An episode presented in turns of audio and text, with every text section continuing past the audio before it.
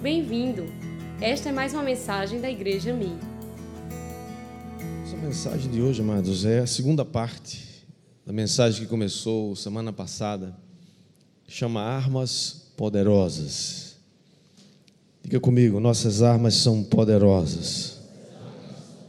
Segunda parte hoje. Na primeira parte, só um pequeno, pequeno lembrar.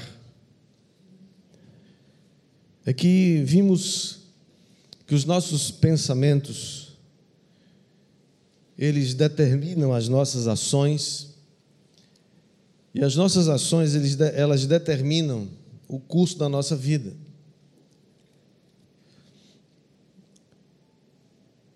Por que é tão importante pensar sobre os pensamentos que temos? Porque os pensamentos, os nossos pensamentos têm a capacidade de moldar, de influenciar e definir o nosso futuro. Quando nós vimos a Cristo,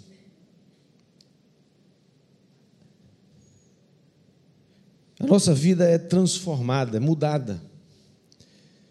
Os nossos pecados foram perdoados e nós começamos, iniciamos uma jornada em direção a um reino, ao reino de Deus, que é um reino de paz, de justiça e de alegria. Essa caminhada tem leva tempo. Porque nós ainda temos que lidar com os nossos pensamentos. E os nossos pensamentos nem sempre são bons pensamentos. São pensamentos às vezes maus, tóxicos, que produzem confusão nas nossas mentes. A Bíblia diz, e ainda estamos relembrando a última palavra, a Bíblia diz que nós não podemos ignorar os nossos, os, o nosso inimigo. O inimigo das nossas almas é ardiloso, ele é sutil, ele é um adversário astuto. E o Senhor Jesus, em João 8,44, diz que ele é o nosso inimigo, o diabo é o nosso inimigo, e ele é o pai da mentira. Ele é mentiroso e pai da mentira. E ele constantemente está tentando colocar na nossa mente maus pensamentos. Pensamentos errados que podem nos levar a ter uma vida também tóxica e errada. Efésios capítulo 6, versículo 12 diz, o apóstolo Paulo diz que a nossa luta não é contra carne nem contra sangue, não é contra pessoas. A nossa luta é contra principados e potestades nas regiões celestes. O Senhor Jesus também nos alertou que nos últimos dias a mentira, a operação do erro, a operação da iniquidade avançaria de tal maneira, seriam tão, tão fortes, que, se possível, eles enganariam até mesmo os escolhidos, os santos, os salvos. É na segunda carta de Paulo aos Coríntios que o apóstolo Paulo nos ensina sobre a natureza dessas armas poderosas que temos em Deus. Abra sua Bíblia então comigo em 2 Coríntios, capítulo 10. Vamos ler a partir do versículo 3. 2 Coríntios, capítulo 10, versículo 3 diz assim: Pois embora vivamos como homens, não lutamos segundo os padrões humanos. Verso 4. As armas com as quais lutamos não são humanas. Diga comigo, não são humanas.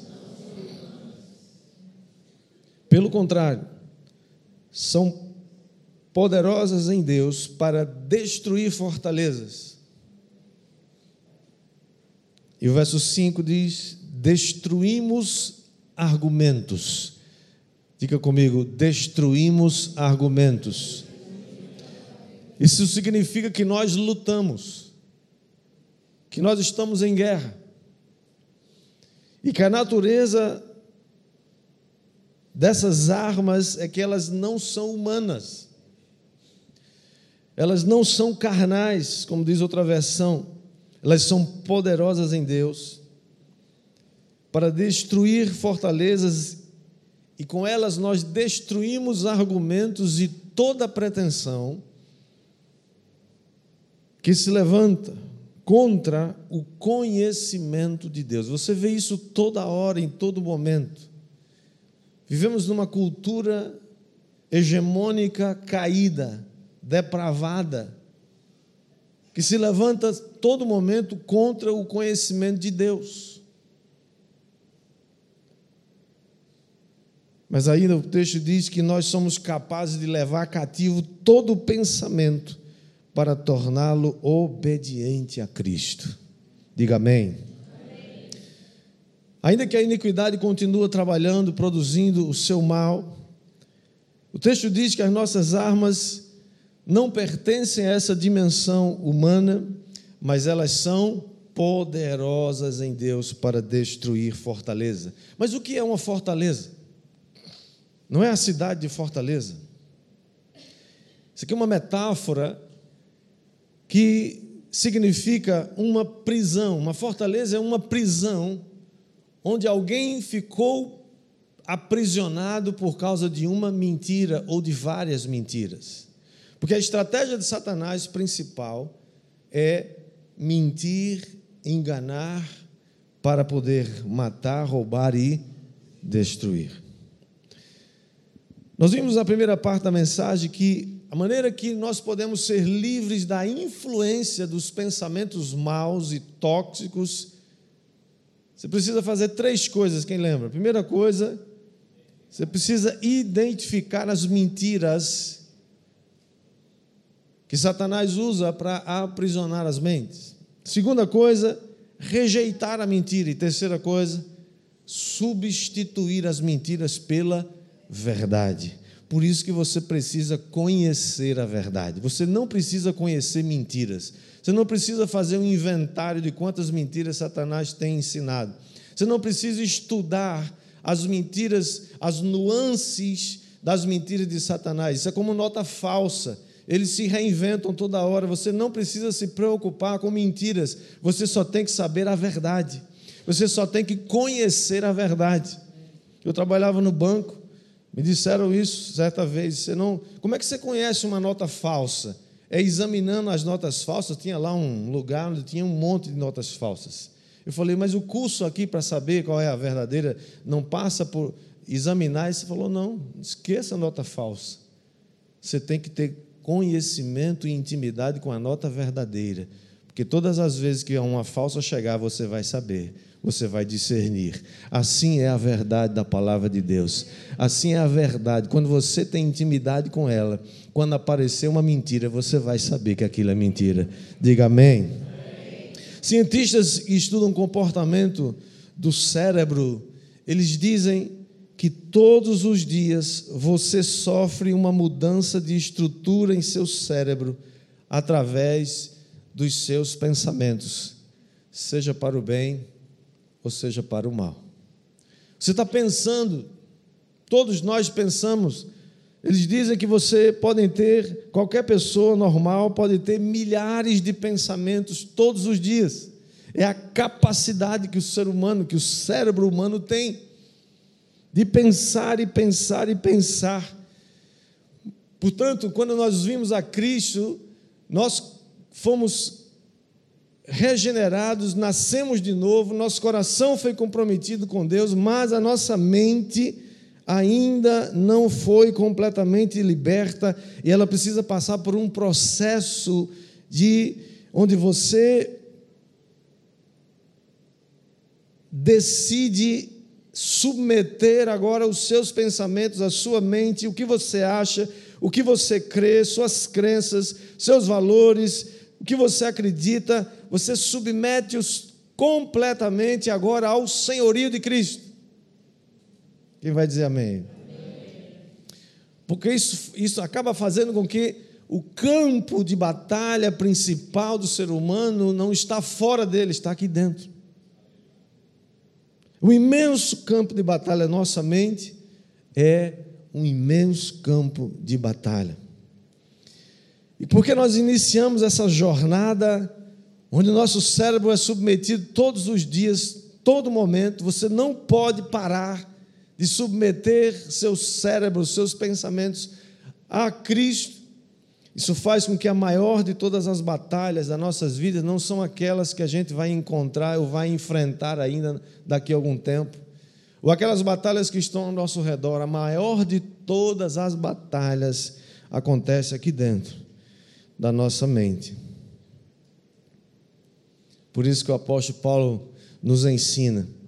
Primeiro ele diz que estamos em guerra. Depois ele diz que é preciso que você use armas apropriadas. O problema é quando alguém começa a usar uma ferramenta que não é apropriada. Você já viu abrir um celular desse com uma picareta? Uma picareta pode ser muito útil para arrancar uma pedra, arrancar alguma coisa, mas não para consertar celulares. Por quê? Porque cada ferramenta tem a sua aptidão, quem está entendendo aí? Em nossa, é, é, nossa cultura corrompida, nós temos muitas armas, sim ou não? Temos ou não temos? Muitas armas, mas quais são essas armas? Nós temos gritarias, palavrões, nós temos raiva, amargura, ressentimento, inveja, manipulação, controle, acusação, vingança, mentira, engano. São armas. E você vê essas armas sendo usadas aí a todo momento. No natural, nos filmes, nas, nos programas de TV. Isso significa que quando nós vimos para Cristo, nós trouxemos conosco todo esse arsenal de armas malignas, que a Bíblia chama de não, que são armas humanas. O verso 4 do texto que lemos diz que as armas com as quais lutamos não são armas desse mundo. Diga glória a Deus. Porque todas as armas desse mundo têm origem ou, ou é sensível aos pensamentos tóxicos. O que é uma coisa tóxica? Coisa tóxica é alguma coisa que contém material venenoso, capaz de causar doenças ou mesmo a morte. Por isso que você precisa ter muito cuidado com pensamentos tóxicos, porque pensamentos tóxicos ou maus pensamentos podem não somente causar muitas doenças físicas, emocionais e espirituais, mas podem também causar a morte, diga misericórdia. Então, quais são as armas? Lembra que eu falei para você domingo passado, quer conhecer as armas poderosas? Venha no próximo domingo. Hoje eu vou falar só uma arma, que é para você vir no próximo domingo ver as próximas armas que são poderosas em Deus. Mas essa primeira é a mais poderosa, é muito poderosa. A arma mais poderosa que temos no nosso arsenal não humano é a viva e ativa palavra de Deus. Diga comigo, a arma mais poderosa que temos é a viva e ativa palavra de Deus. Não foi combinado que os gideões viessem hoje falar aqui da confecção de novas Bíblias. A Bíblia sagrada é a bendita, eterna e santa palavra de Deus. É por isso que o diabo, nosso inimigo, odeia a palavra de Deus. Por que, que ele odeia a palavra de Deus? Porque ele sabe que se você conhecer a palavra, você vai conhecer a verdade. E se você conhece a verdade, você vai conhecer o caminho. E se você conhece o caminho, você vai conhecer a vida. Então Jesus diz: Eu sou o caminho, a verdade e a vida. É a palavra de Deus que nos alinha, que nos chama. É a palavra de Deus que, que, que estabelece uma, uma, um prumo. É a bendita, santa, pura, inerrante, inspirada palavra que foi inspirada pelo Espírito Santo de Deus, como diz Hebreus capítulo 4, versículo 12 que a palavra de Deus é viva e eficaz. Ela é mais cortante do que qualquer espada de dois gumes. E ela penetra até o ponto de dividir alma e espírito, juntas e medulas. E ela também é apta, ela é capaz de discernir. Olha aqui o poder da palavra.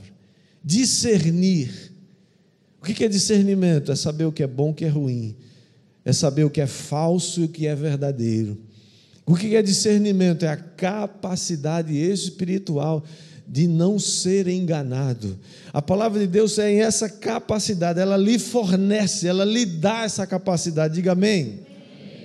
De discernir, de separar pensamentos e propósitos do coração. Esse não é um livro qualquer.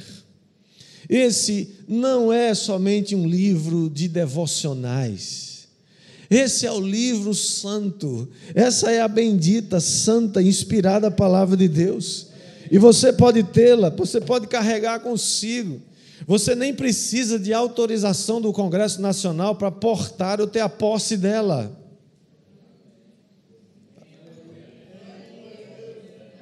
Amém? O Congresso Nacional pode até tentar caçar a posse da palavra de Deus, mas você, mas elas nunca vão conseguir Governos tentaram fazer isso, continuam tentando, governos totalitários, comunistas, socialistas, comunistas, é, islâmicos. Tentaram caçar, esconder, queimar. Mas a palavra de Deus não está presa, nunca vai ser presa em lugar nenhum. A palavra de Deus continua se espalhando por toda a terra. Quem vai dar glória a Deus aí por isso? É essa palavra de Deus que diz lá em Isaías capítulo 40, versículo 29. Ela diz: Faz forte e alcançado e multiplica as forças ao que não tem nenhum vigor. Tem alguém aqui cansado? Não precisa levantar a mão. Mas tem alguém aqui cansado?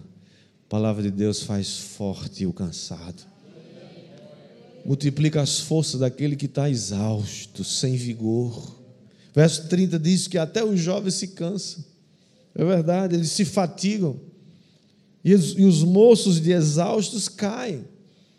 Verso 31 diz: Mas os que esperam no Senhor renovam as suas forças, sobem com asas como águias, correm e não se cansam, caminham e não se fatigam cansar, perder o vigor, ficar exausto, são características humanas. Mas a bendita palavra de Deus nos garante de que Ele nos faz forte, mesmo quando estamos cansados. Ele nos sustenta, mesmo quando não há mais vigor nenhum. E aqueles que esperam no Senhor vão renovar as suas forças. Como é que você sabe que as suas forças foram ou estão renovadas? Como é que você sabe que suas forças estão espirituais, principalmente? É claro que é fisicamente também, mas é principalmente espiritualmente. Como você sabe que essas forças foram renovadas? Sabe qual é o teste? É quando você passa por uma prova. Quando você passa por uma tribulação quando você passa por um teste e suporta as circunstâncias daquele teste sem perder a sua fé, sem murmurar, sem reclamar. Irmão, você sabe o que significa murmuração no meio da prova? O que é uma prova? O que é uma prova? Uma prova é um teste. Normalmente tem a prova tem vários testes, várias questões, né? Você vai fazendo, vai lá passando. Mas tem provas que tem etapas. Você só faz a segunda etapa quando você passa na primeira, sim ou não? Tem outras provas que você faz as etapas, mas se você perder uma, você volta lá para a primeira. Começar tudo de novo. Não é assim que acontece? Sim ou não? Murmuração, ela não somente atrasa uma etapa da sua prova e da sua caminhada. Murmuração te põe lá no começo da fila de novo. Murmuração, irmãos, é uma coisa que impediu o povo de entrar na terra prometida e impede você e eu de entrar na terra prometida aqui agora. Pessoas que são mal agradecidas Pessoas que Deus tirou lá do poço, do fundo. Viviam uma vida miserável, sem dinheiro, sem nada. Deus foi prosperando, prosperando, prosperando, prosperando, prosperando. Aí quando chega, vivia morando num barraco. Não tinha educação, não tinha família, não tinha nada. Deus foi prosperando, irmão.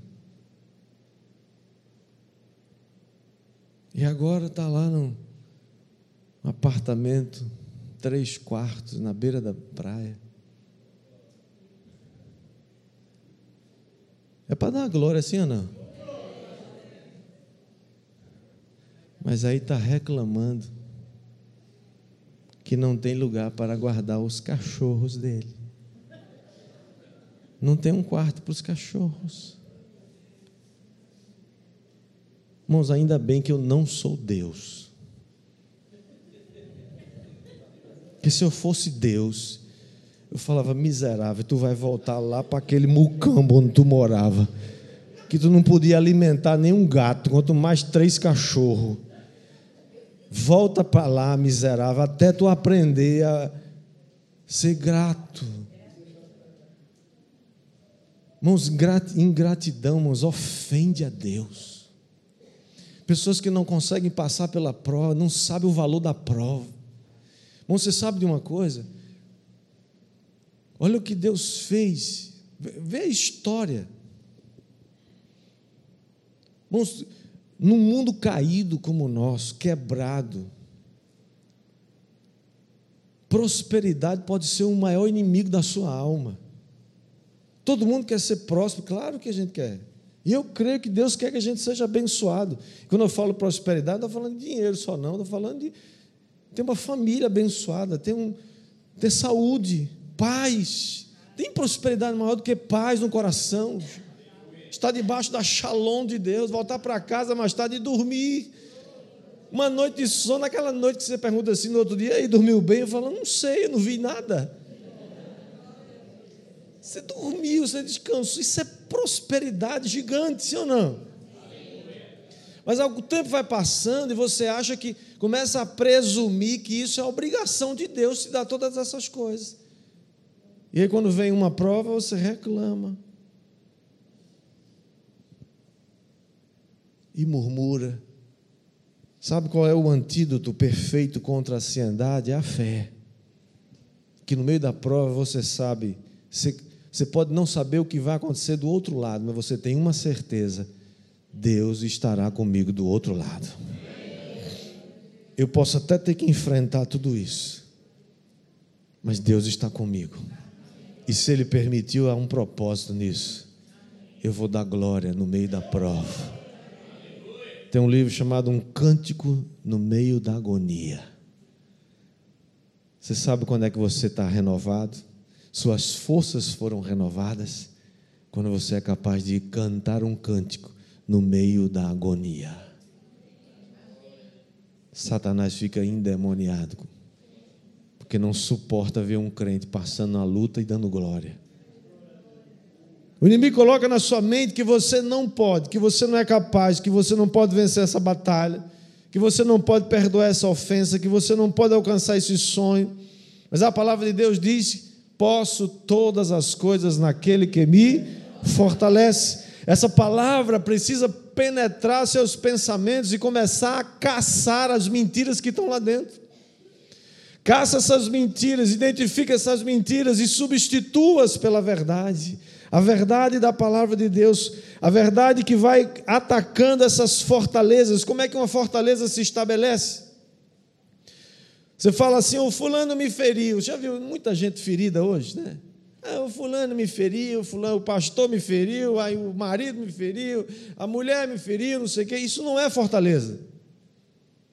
O que é uma fortaleza? É quando você começa a usar as armas humanas e mundanas para combater esse problema. O que, que acontece quando você começa a repetir essas coisas? Que você está ferido, que você está mal. Você liga um dia para a pessoa, como é que você está? Estou bem, é maravilha. Outro dia, estou mal. Ela está bem, mal, mal, bem. Bem, bem, mal, mal, mal, bem, bem, bem, mal, mal, mal, bem, bem, bem, mal. Você nunca sabe onde ela está. Bem para ela só quando não tem nada, não, não tem luta nenhuma.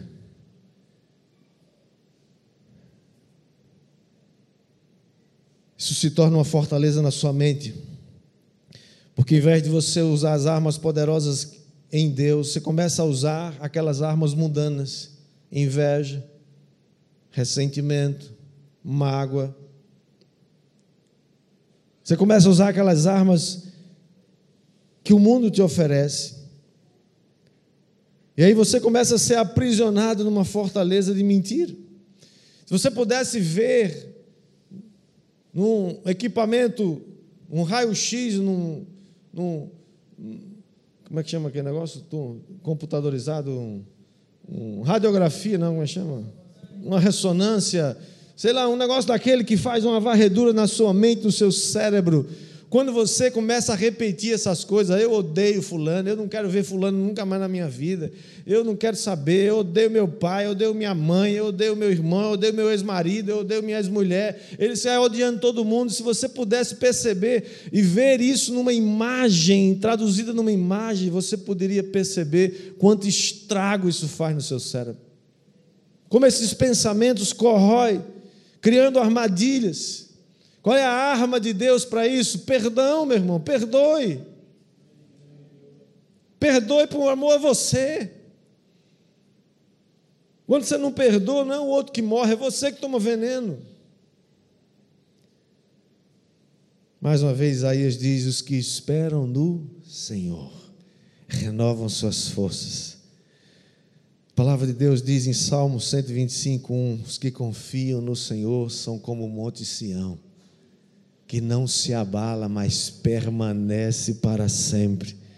Isaías 64, 4 diz: Porque desde a antiguidade não se ouviu, nem com o ouvido se percebeu, nem com os olhos se viu um Deus além de ti, que trabalha para aquele que nele espera.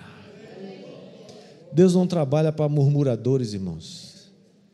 Deus não trabalha para quem vive desesperado. Deus, é claro que Deus ouve os desesperados, com certeza.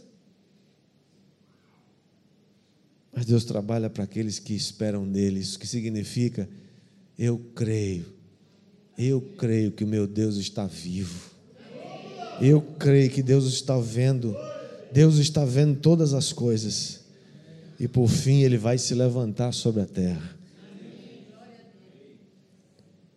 Queria ter tempo para contar a história de Samuel aliás, de 1 Samuel 17, da história de Davi, só para você lembrar, você sabe a história. O gigante Golias aparecia todo dia, esnobando o povo de Israel, dizendo aí: apareça um homem aí entre vocês para lutar comigo. Cabra com quase 3 metros de altura, guerreiro. E ele debochava todo dia. Apareça um aí, só um, para me vencer, e todos nós seremos seus escravos. Mas sabe o que acontece, irmãos? Filisteus, eles representam os nossos inimigos hoje, espiritualmente falando. Todo dia aparece um filisteu para azucrinar seu juízo. Parece um filisteu para esnobar sua fé. Onde está teu Deus? Né? E aí, Deus vai, precisou levantar um Davizinho, um garoto com 15 anos de idade, um adolescente, do Pode Crer ele, era do Pode Crer. Pode Crer tem muitos Davis. Muitos. Quem vai dizer amém aí? Quem vai? Quem vai? E Davizinho chega e olha aquela cena e brota dentro dele um desejo de perguntar. Nunca pare de perguntar. As perguntas podem levar você a um lugar que você nunca imaginou. Pergunte. Davi pergunta: o que é isso? Não, esse camarada está aqui todo dia, já faz 40 dias que ele, todo dia ele aparece aqui, né? Bagunça aqui, com todo, e ninguém tem coragem de enfrentá-lo. Aí Davi disse para Saul, rei, 1 Samuel 17, 32, ele diz: Ô oh, rei, ninguém desfaleça, ninguém perca o sono por causa desse camarada. Imagina um garoto de 15 anos, cara. Bonito, diz que Davi era bonito, ruivo. Garoto. Enfrentar um gigante de quase 3 metros de altura guerreiro experimentado. Mas sabe, Davi não somente perguntou, mas permitiu que uma, uma, uma ira santa, uma indignação santa brotasse do seu coração, ele vai para o rei e diz: Rei, deixa comigo. Sabe aquele camarada assim no time que deixa, mata a bola no peito e fala: Deixa comigo que eu vou resolver aqui o problema?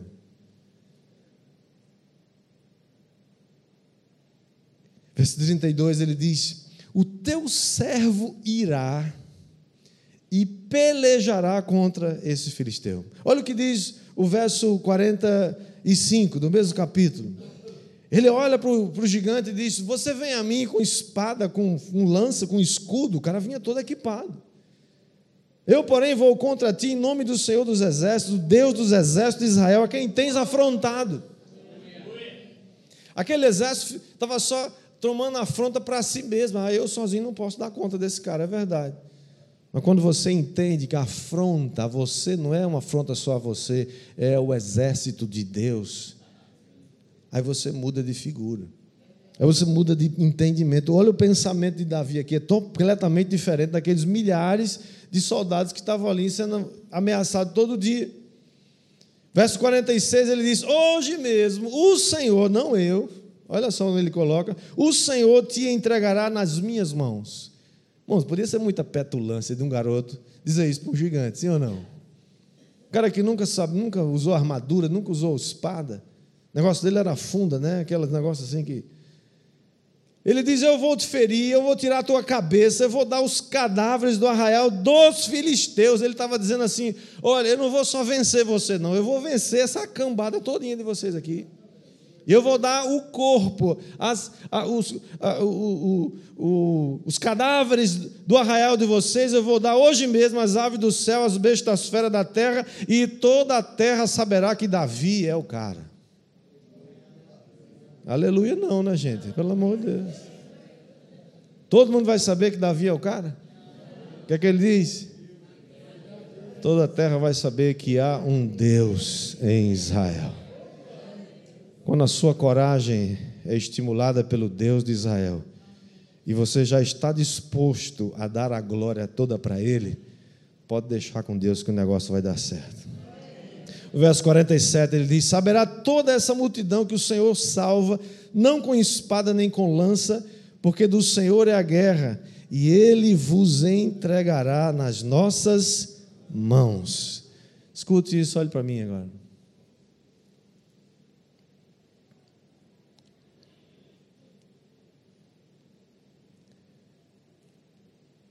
Sua vitória, a nossa vitória, não vem somente por aquilo que você pensa. A sua vitória não vem nem somente por aquilo que você crê. Mas a sua vitória vem principalmente por aquilo que você fala. Por isso que muitas pessoas perdem a benção, porque fala o que não deve falar. Murmuração é palavras contrárias, negativas, tóxicas, más, que vão destruir o seu caminho na sua frente. Sua palavra, a palavra de Davi, pavimentou o caminho por onde ele venceu o gigante, cortou a cabeça do gigante com a sua própria espada. Eu não estou aqui advogando que você corte a cabeça do seu inimigo com uma espada, literalmente. Estamos falando de armas espirituais que cortam a cabeça dos demônios, não é das pessoas, porque a nossa luta não é contra pessoas, você já sabe disso. Por último, nós lutamos com armas poderosas em Deus, e a principal delas é a santa, bendita, eterna, viva e ativa palavra de Deus. Com ela, somos capazes de destruir argumentos e toda pretensão que se levanta contra o conhecimento de Deus e levamos cativo todo pensamento para torná-lo obediente a Jesus Cristo. Que o Senhor aplique essa palavra ao nosso coração.